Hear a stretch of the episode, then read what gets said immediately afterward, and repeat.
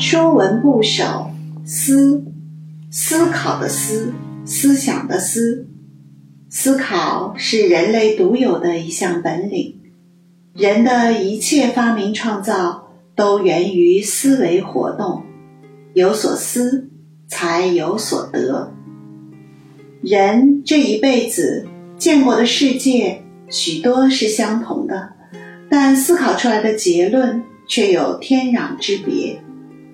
说文思，容也，从心，性生，凡思之属，皆从思。思是一种安静的、深入的、有容量的思考。贵服一争，容者言无不容，思想包容万物。从心，性生，思的小篆字形。由性和心构形，心指心灵，性指人的头脑。徐浩断柱间，人之精髓在脑，脑主计时，故思从性。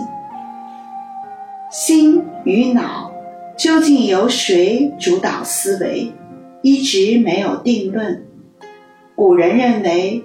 心是思维的器官，所谓“心之官则思”，因此很多有关思想、情感类的字都从心。后又发现心脏是供血的，思考当用脑而从性。既然无法确定主导思维的是心还是脑。那就二者兼而有之，于是便产生了从心从性的“思”字。直到现在，人们还是将心与思维联系在一起，如心思、心理、心结、心灵、心想事成。思维的“思”，底下从心。上面从性，而不是从田。有人认为“思”字之构形为用心种田，这是片面的拆字解释，并不正确。思除了思考之意外，还可用来表达人的一种感性状态，如相思、思念。唐代诗人王维诗中：“红豆生南国，春来发几枝。愿君多采撷，此物最相思。”汉乐府诗里也有一首《有所思》：“有所思，乃在大海南。何用问疑君？双珠玳瑁簪。”用欲少聊之，闻君有他心，拉杂催烧之。催烧之，当风扬其灰。从今以往，勿复相思。相思与君绝。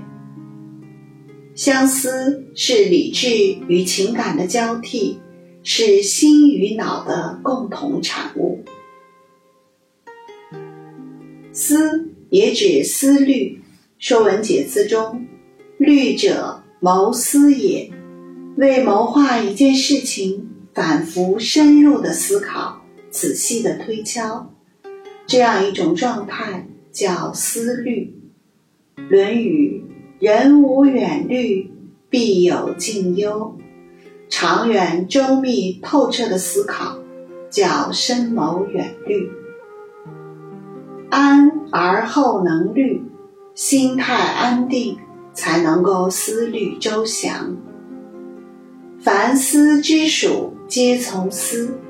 以思维元素造出来的字，大多有思所代表的含义。